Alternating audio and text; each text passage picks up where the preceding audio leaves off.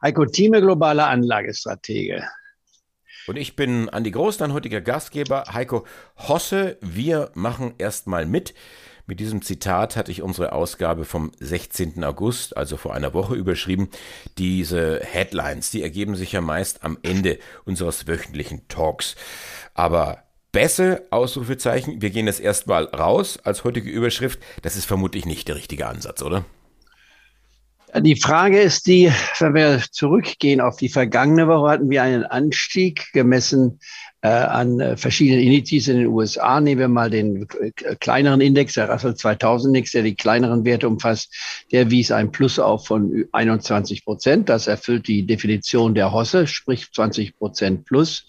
Wir haben dann den Freiverkehrsmarkt gesehen. Auch da wurde eine Hosse bestätigt, nachdem er zuvor allerdings 34 Prozent gefallen war seit Jahresanfang vom Höchststand, den wir gesehen hatten. Und 34 Prozent ist schon mehr als eine normale Bässe. Das kommt schon fast in die Crash-Definition hinein in einem komprimierten Zeitraum. Und dann könnte man sagen, na ja, sieben Monate äh, oder in diesem Falle war es ja äh, sechs Monate, das, was wir gehabt haben bis Mitte des Jahres.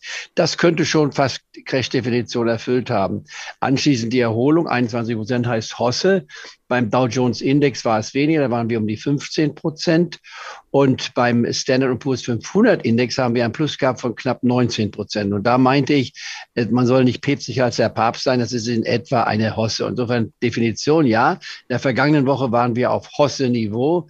Jetzt natürlich die Frage, wie geht es weiter? Und ich habe ja in den letzten Wochen immer wieder auch gewarnt, dass wir hier noch einige Klippen vor uns haben zwischen August und Oktober. Habe dann auch auf meiner Marktprognose, die ich ja täglich betreibe, gesagt, pass mal auf, nachdem wir die 14.000 Marke beim DAX quasi fast gesehen haben. Wir werden die 13.000 Marke zuerst testen, bevor wir wieder auf die 14.000 Marke gehen und sie überschreiten können. Und das hat sich nur innerhalb der Woche, wenn man so will, fast bestätigt gestern oder heute waren wir jetzt hier bei 13.120, kommt von knapp 14.000. Das ist für mich fast das Ziel erreicht. In anderen Worten, man soll nicht mehr Millimetermaß rechnen, sondern soll konzeptionell denken. Hier ein Rückgang von sieben Prozent in wenigen Tagen, das ist schon mal eine Antwort. Und die ursprünglich von mir in den Raum gestellte Meinung, wir werden einen dritten Test haben in der 12 12.000 bis 12.500 Marke, äh, die äh, ich fast bei 14.000 aufgeben wollte. Aber gesagt, Kindern, pass mal auf, die, Überle die, die, das gesamte Umfeld ist nach wie vor so negativ, dass man das einfach nicht übersehen kann. Man kann antizyklisch denken, das ist richtig, aber wir, wir sind noch nicht durch. Und ich glaube, wir müssen hier ganz realistisch sein, von jetzt bis zum Winter, und das geht über das Jahr hinaus auch, nicht wahr, kommen noch auf uns erhebliche Probleme hinzu. Und äh, die heißen A, einmal die Frage, wie kann der Staat Staat den äh, weniger äh, Glücklichen helfen, denn es gibt viele Leute, Rentner auch im Besonderen, die bisher außen vor gehalten wurden. Auf die kommt eine enorme Rechnung hinzu.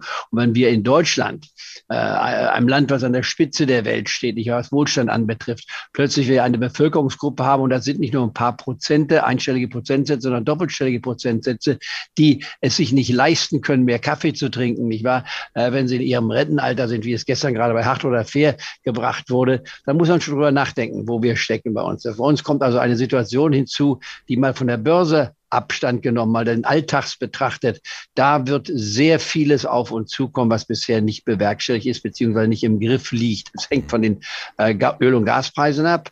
Und da muss man natürlich auch sagen, haben wir die richtige Strategie gefahren, indem wir von vornherein Nord Stream 2 äh, ausschlossen und gesagt haben, wir machen nichts mit Russland.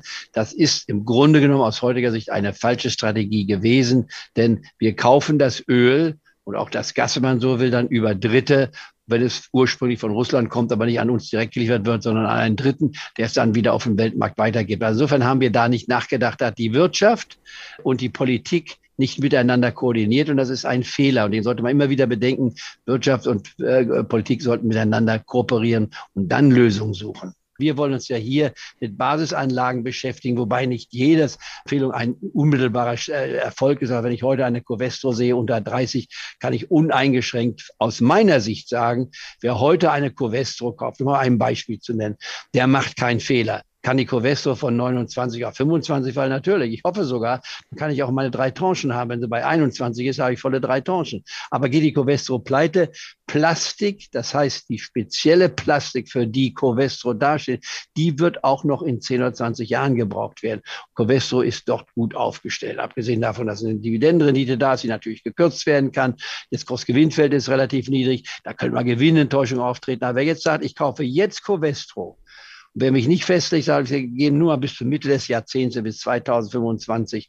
Ich hätte Schwierigkeiten, hier ein Argument zu finden, warum die Covestro nicht über 30 Euro steht oder über 40, vielleicht sogar 50 Euro. Das heißt, von hier aus gesehen wäre das für mich ein absolutes Muss und hier würde ich sofort mit einem Prozent anfangen, um dann eine dreiprozentige Tranche aufzubauen.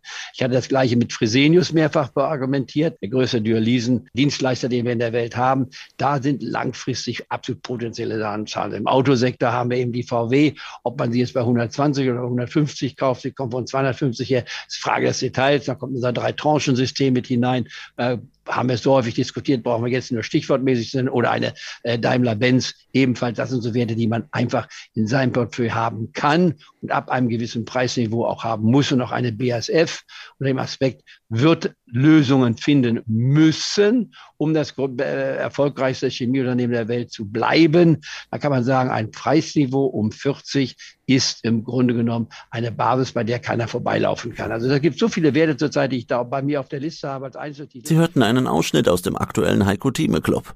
Das ganze Interview können Sie als Clubmitglied hören. Werden Sie Clubmitglied im Heiko Thieme Club, um erfolgreicher an der Börse zu handeln. Mehr dazu klicken Sie auf den untenstehenden Link.